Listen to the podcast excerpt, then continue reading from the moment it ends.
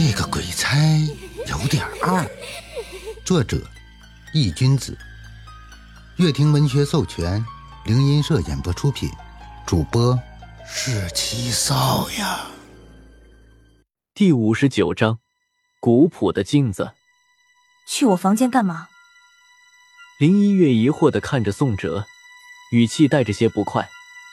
参观一下。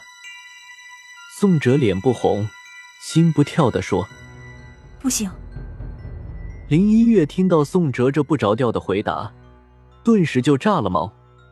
月儿，林峰看了看宋哲，又看了看自己的女儿，夹在中间有些为难。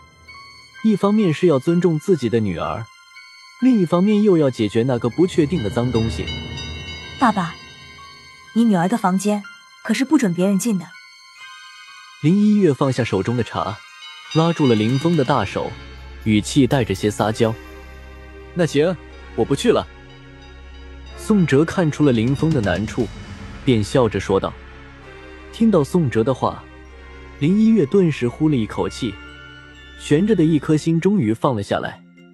他的房间里可是藏着些秘密。”林峰诧异的向宋哲看去，不知他为什么突然改变了主意。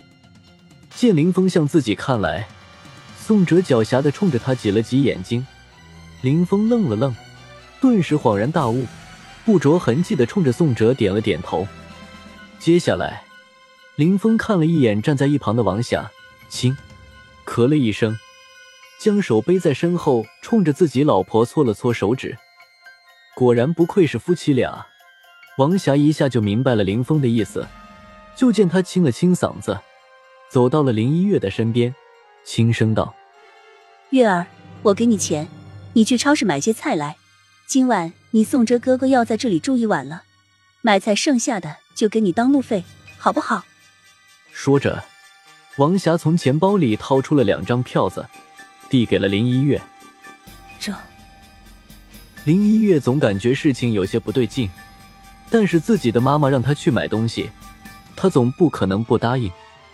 林一月有些为难的接过了钱，撇着嘴道：“好吧，不过你们可不准私自进我房间。”林一月用威胁的眼神看了一眼林峰，并狠狠的瞪了一眼站在那里好似活神仙一样的宋哲。林一月说着，便咔嚓一声将房门反锁了起来。做完这一切，这才走出了门外，去完成他妈妈交给他的任务。待林一月走后，林峰关上了外门，防止自己的女儿突然回来搞个突袭。宋哲和林峰相视一笑，接着，林峰从客厅茶几的抽屉里拿出了一把钥匙，晃了晃。看到这一幕，宋哲不禁对着他竖了一个大拇指：“看到没？别人坑爹，林峰在线坑女儿。”林一月怎么也想不到。即使自己反锁了房门，自己的老爹还有另外的一把钥匙。林峰叹了口气：“这个钥匙是我发现我女儿开始出现变化时配的，防止她晚上做出什么出格的事来，作为备用的。”宋哲闻言点了点头，示意他将房门打开。林峰点了点头，用钥匙将反锁的房门打开后，伸手推开了门。一股少女的清香扑面而来，整个屋子里很整洁，散发着清香。宋哲又是仔细嗅了嗅，皱着眉头打量着这个房间。这个味道，檀木的味道。宋哲嗅到了在这股少女清香中其他不同寻常的味道。宋哲小兄弟，怎么了？林峰看到宋哲皱眉，心中有些不安。宋哲摆了摆手，眼角的余光瞥了一眼林峰，转而又回过头看向了跟在后面的王霞，语气平淡的说道：“你们究竟在隐瞒着什么？”隐瞒？王霞和林峰同时一愣，面带不解的看着宋哲。王女士，你在小仙居说你女儿白天将自己锁在房间里不吃不喝，而到了这里，还没进门的时候。林局长，你又说你女儿白天没事，只有到了晚上才会发生古怪。你们夫妻二人说的话都不一致，我怀疑你们是不是故意在耍我。宋哲皱着眉头扫视了一眼二人，林峰和王霞夫妻二人对视一眼，最终林峰还是叹了口气。当时我老婆怕你不帮我们，所以故意夸大其词，目的是想引起你的重视。胡闹！宋哲冷哼了一声：“林局长，你们这样做，简直就是对你们女儿的不负责。你身为堂堂一个警察局局长，不明白吗？”宋哲冷声道。林峰的脸有些发红，低下了头：“是我糊涂了。”突然，他抬起了头，眼眶中已经浮出了水雾。宋哲小兄弟，你可千万不能不帮我们啊！我就这一个女儿。宋哲看到他的样子，于心不忍，叹了口气：“我尽力而为，不怕实话告诉你，你女儿的这事有点棘手。那怎么办？”林峰的脸上有些慌乱。作为一个警察，每日都是一个严肃的代表，抓捕罪犯是游刃有余。可是面对自己女儿发生的这件事，他第一次感受到了无力和无助。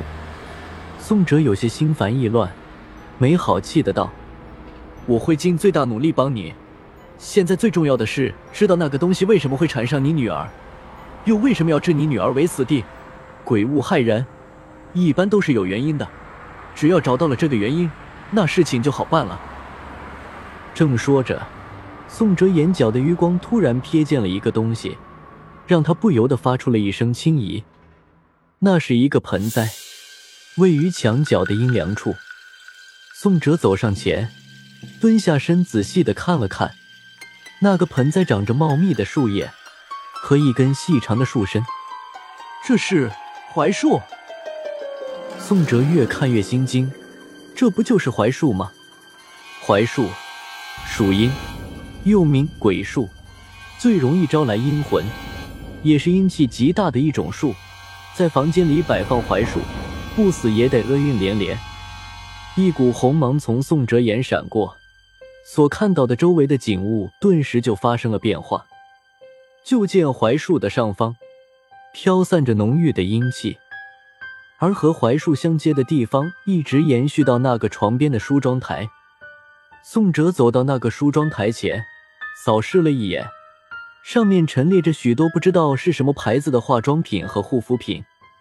视线转到梳妆台下方的抽屉里面，就见缝隙中有一股浓郁的黑烟正在一股一股的往外面喷涌而出。宋哲打开了抽屉，在里面安安静静的躺着一个古朴。刻着花纹的圆形小镜子，而那黑气正是从这个镜子中散发出来的。宋哲皱了皱眉，将那个镜子拿到了手中，看了过去，仅仅一眼，宋哲脸上冷汗顿时就下来了。